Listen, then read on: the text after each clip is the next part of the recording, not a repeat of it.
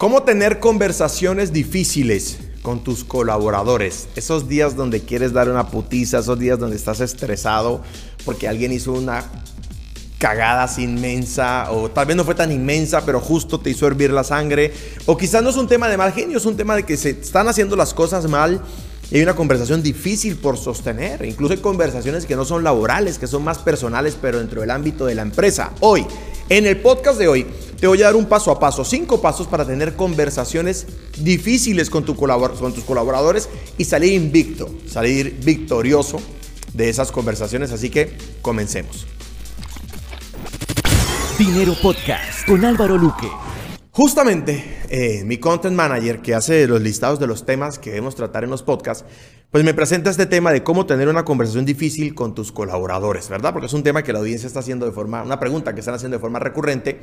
Y tres minutos antes de sentarme aquí plácidamente con mi café colombiano extra fuerte, sin azúcar, y mi vaso de agua al clima para hidratar un poco la garganta, pues vengo de una conversación difícil con mis colaboradores y de un momento de, bastante tensión.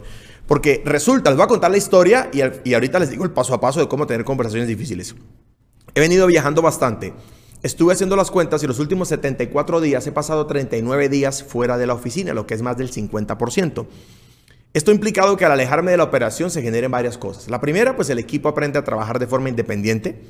Y la segunda, pues que de alguna manera la energía tiende a reducirse y el equipo se me mete mucho en operación y me, di cuenta con terror eh, hace 48 horas que están muy carentes de liderazgo, sobre todo los que, los que están justamente en esta eh, posición.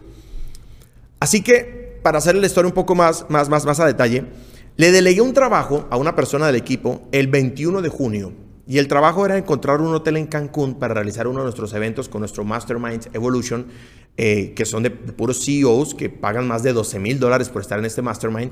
Y vamos a tener nuestro evento presencial de este año en Cancún. Y ya sabíamos que era en Cancún, teníamos las fechas definidas desde hace mucho rato, pero ya era hora de, montar el evento, de, apartar el hotel, etcétera, etcétera. Y le pedí el día 21 del, mes pasado que empezara esa gestión. Ah, pasaron tres semanas y bueno, la gestión no se había hecho. para mí, ¿qué es una gestión hecha? Para mí llamar, cotizar, averiguar, preguntar, tener información no es una gestión hecha. Para mí una gestión hecha es una gestión que tiene un entregable. El hotel está alquilado, el, lugar está rentado. Me hago entender que quede, que quede planteado el punto. Pasaron varias semanas, le cambié esa tarea a, otras dos personas de, de la empresa y estaban atoradas ahí, que el hotel nos pone esas condiciones, que las otras, y yo me comprometí con mi mastermind para darles la información porque ya quieren pagar su hotel, quieren pagar el evento, quieren comprar tickets, porque entre más pasa el tiempo, pues más costosos se ponen los tickets. Y hoy me encontré con que no se ha concretado el asunto, ¿de acuerdo? Justo antes de grabar este podcast. Y, me molesté. ¿Qué cosas me generaron molestia para ver si te identificas con esto? Me molesté que Llevan un mes atorados con el mismo hotel. Y hoy dije, ¿por qué no han cotizado con otro hotel? ¿Por qué no vieron cotización con cinco hoteles y mirar cinco condiciones distintas? Segundo, me molesté porque este hotel me está colocando unas condiciones pues, pues, que son ridículas, ¿verdad? Quiere que le alquile un número específico de habitaciones. Me dice que no me cobran el auditorio, pero me está cobrando 3 mil dólares por el auditorio, pero dicen que no, que es gratis. Ese precio es un precio simbólico, prácticamente lo que están diciendo. Y, y no está mal, ¿verdad? Pero típicamente las negociaciones que hacemos es rentame el auditorio con todos los beneficios y yo le digo a mi gente que tome las habitaciones con ustedes, pero yo no voy a estar de por medio porque yo no soy una agencia de viajes. Ese no es mi trabajo, ese no es, ese no es mi negocio, ¿de acuerdo? Entonces las condiciones son ridículas, pero estamos atados al mismo hotel y simplemente pregunté por qué no se ha averiguado en otro hotel y la respuesta que obtengo es, es que Luque, tú nos dijiste que ese era un buen hotel. Se supone que ahora yo soy Dios, ¿verdad? Y mi palabra se tiene que cumplir a cabalidad. Ahí seguramente hay una participación de error mía. Seguramente he sido intimidador, seguramente he sido muy exigente, seguramente mis estándares son muy altos, pero 30 días un proceso que pasa por las manos de tres personas. Y adicional a eso, en medio de la conversación me dicen, es que no hay un número telefónico para hablar con el hotel, todo toca por correo electrónico. Y yo les digo, déjenme ver los correos electrónicos, me ponen el computador frente a mí, miro el correo electrónico y hago scroll así. Uno, dos y 3. Y adivinen qué apareció frente a mí en la pantalla. El número de teléfono del manager de los eventos del hotel. Entonces, a mí me encanta cuando mi equipo me dice que algo no se puede hacer. Me molesté, lógicamente, ¿verdad? No exploté, pero me molesté. Y a mí a las personas, les hice los descargos, porque mi molestia ni siquiera es que el evento no está gestionado, mi molestia es que estemos, ¿verdad? Como se ponen los, caballos que le ponen esta cosita aquí, que no miran para los lados, que no se atreven a pensar de otra manera, que no se alejan del problema, sino que se fueron obedientemente como un borreguito a cumplir una tarea sin cuestionar si se podía hacer mejor o no, sin encontrar otras alternativas. Y después de un mes de trabajo, pues no se ha hecho nada. Luque, pero se ha cotizado, o sea, no se ha hecho nada, no se ha concretado. No se trata, a ver, no se trata de qué estás haciendo, se trata de qué has logrado. No sé si les ha pasado algo así con sus colaboradores. Entonces me molesté y mi solución fue muy sencilla. Les dije, nadie va a quedar a cargo del evento, yo me voy a encargar del evento. Y en 48 horas voy a tener el hotel contratado y pago. O me dejo de llamar Álvaro Manuel Luque Quijano, número de cédula, que no se los voy a decir, número de pasaporte, que no se los voy a decir. Ah, estas situaciones son comunes en las empresas, ¿de acuerdo? Y, está bien que pasen porque nos permite a nosotros ver las falencias de nuestro equipo y le permite al equipo también autoevaluarse y ver las falencias que tienen y seguramente, sin duda alguna, eh, en esas falencias hay una, se comparten responsabilidades, ¿de acuerdo? Ya, ya sé por dónde debo trabajar mi equipo para hacerlo crecer. Así que cuando quieras tener conversaciones difíciles con tu equipo, te voy a dar cinco puntos clave. Número uno, separa la molestia de la situación. Sí, puedo estar muy molesto y me molesté y me emputé y todo lo que tú quieras, pero necesito resolver la situación. Más allá de mi molestia, más allá de la molestia de otra persona, más allá de mi incapacidad o la incapacidad de otra persona, tengo que separar la molestia de la situación. ¿Qué, me está molestando? ¿Qué es lo que me disgusta? Pero ¿cuál es la situación a resolver? Porque es que hay gente que se queda en la molestia y, y, se queda allí molesto y se le sube la tensión y le toca tomarse una agüita de valeriana, un té o algo, pero no resuelve. Separa el sentimiento de la situación para que puedas ver claramente. Estoy molesto por esto, pero lo que hay que resolver es esto. ¿De acuerdo? Paso número uno. Paso número dos. Define lo que quieres lograr en la conversación. Cuando yo llamé a, las tres personas de mi equipo para hacer los descargos, tenía claramente lo que quería lograr.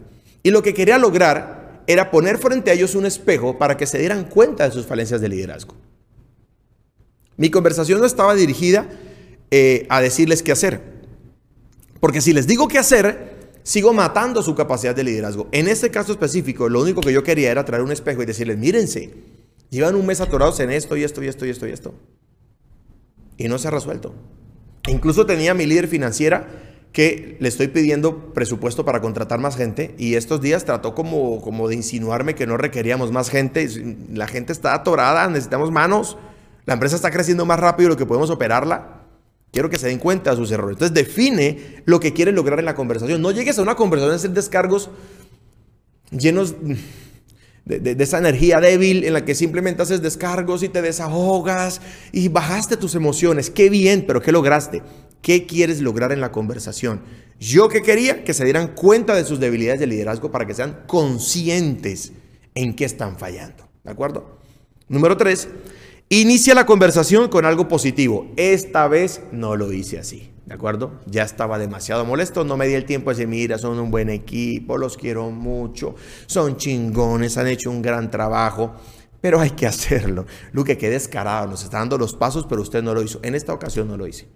Usualmente lo hago. Usualmente lo que hago a partir del punto 3 hacia el 5 es hacer un sándwich, ¿verdad? Y es un, pan, ¿verdad? Esto de... Eh, eh, iniciar la conversación con algo positivo. Mira, se ha hecho bien, ¿de acuerdo? Eh, eh, eh, hasta aquí vamos bien, hemos logrado esto. Quiero, quiero que sepas que valoro el esfuerzo que has hecho. Ese es el punto número tres. Valoro lo que has hecho. Valoro la intención. Valoro que se has llamado. Valoro que has solicitado cotización. Valoro que estás muy ocupado y te estoy colocando más trabajo. Lo valoro. Inicia la conversación con algo positivo. Punto número cuatro. Haz los descargos de forma objetiva. ¿Qué es un descargo no objetivo? Es que usted es una persona inoperante e incapaz. Eso es odioso, es ofensivo, eso es grosero. Tú no eres el papá de ellos, tú no eres la mamá de ellos, ¿de acuerdo? Así que no funciona de esa manera. El descargo es aquí, señores. Se hizo esto y esto y esto y están dejando pasar esto y esto otro. ¿Cómo es posible que me digan que no hay número de teléfono y en el correo electrónico está escrito el número de teléfono del manager? ¿Cómo es posible que lleven un mes atorados con un solo hotel y no han cotizado cinco hoteles más? ¿Cómo es posible que van 30 días y el asunto no se ha resuelto? Yo les voy a demostrar que en 48 horas se los voy a resolver. Entonces, haz en ese punto número 4 los descargos de forma objetiva. ¿Qué descargo tienes que hacer a tu gente? Mira, no estás rindiendo. Incluso, incluso estos descargos, esto que te voy a decir puede parecer hasta gracioso. Mira, llegas al trabajo y no hueles bien. Yo no sé si vienes de fumar marihuana, vienes de una fiesta, vienes de... No sé de dónde vienes, pero, pero llegas y no llegas oliendo a rico y estás afectando el ambiente de la empresa. ¿De acuerdo? Y esas cosas son conversaciones difíciles que hay que tener. También hay que tener esa conversación con de pronto el servicio al cliente.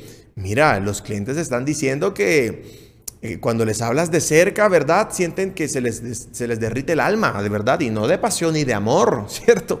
Esos son temas, de hecho esos temas son más difíciles que incluso los temas que son propios de la operación, pero son conversaciones difíciles que hay que sostener por el bien de la, organización. O el chico galán de la empresa que quiere ligarse con todas. Esa conversación también hay que llevarla al escritorio y una vez dijiste lo positivo, hace los descargos de forma objetiva. Entiendo que estás enamorado y estás en, en temporada de multiplicarte sobre la faz de la tierra, pero la empresa no es el lugar, no es el jardín donde tú llegas a, a, poner tu polen, ¿verdad? En todas las florecitas porque estamos trabajando, güey. Contrólate, ¿verdad? Báñate, una ducha fría, ¿ok? Eh, y, y, cálmate. Y ve y busca novia en otro lado porque aquí estamos trabajando, ¿ok? Ese tipo de conversaciones hay que hacerla. Y en el punto número cuatro vas a querer hacer tus descargos de la forma más objetiva posible. Número cinco, y aquí falla la mayoría, es ofrece siempre un plan de acción.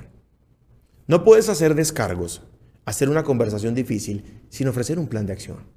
De hecho, sin ofrecer herramientas de solución a la gente. Mira, te regalo este perfume. Vas a quedar oliendo chingoncísimo, delicioso. Mira, te presento a Don Listerine. te lo presento para que lo conozcas. Ofrecer una solución. En mi conversación con mi equipo, el plan de acción fue el siguiente. Suelta en el proceso yo me encargo. Y en 48 horas les tengo el hotel listo. ¿Por qué lo quiero hacer? Quiero mostrarles que se puede hacer incluso en fin de semana. Se puede lograr el objetivo cuando tienes claridad de lo que quieres hacer. Luque, pero no tenemos claridad. Pregunte. Acérquese y pregunte. ¿Verdad? Envían memes en el grupo de WhatsApp. Hacen chistes en el grupo de WhatsApp. Me hacen bullying en el grupo de WhatsApp y no me preguntan para obtener claridad de, lo que se está haciendo, no me saques excusas. No creo que encuentres un jefe con puertas más abiertas que yo. Te puedes acercar a preguntar lo que quieras. ¿De acuerdo? Ofrécele a tu equipo un plan de acción. Y si se los descargos, mira, lo que vas a hacer es esto y esto y esto. Si lo estás haciendo mal, quiero que corrijas esto y esto otro. ¿Quieres permanecer en el trabajo? Cambia esto. ¿Quieres convertirte en líder? Ajusta esto. Ofrece siempre un plan de acción. Resumo y nos despedimos. Separa la molestia de la situación, define lo que quieres lograr en la conversación, inicia la conversación con algo positivo, haz los descargos de forma objetiva y ofrece siempre un plan de acción para tus colaboradores. El podcast del día de hoy, cómo tener una conversación difícil con tus colaboradores. Y antes de irte, te voy a pedir dos, te voy a dar dos planes de acción. El primero, suscríbete a este podcast en cual sea la plataforma en la que lo estés viendo o escuchando, ¿de acuerdo? Suscríbete y deja un comentario. Y segundo, suscríbete a nuestro próximo gran evento en vivo y gratuito, nuestro próximo uh, One Million Week. Así que busca por aquí un enlace en la parte de los comentarios, regístrate a One Million Week que ya casi va a empezar. Lo que vamos a hacer es un entrenamiento intensivo de una semana donde te vamos a ayudar a construir un plan de negocio para escalar tu empresa sobre las siete cifras. Yo soy Álvaro Luque, me encantó estar con ustedes acá. Chao, chao. Dinero Podcast con Álvaro Luque.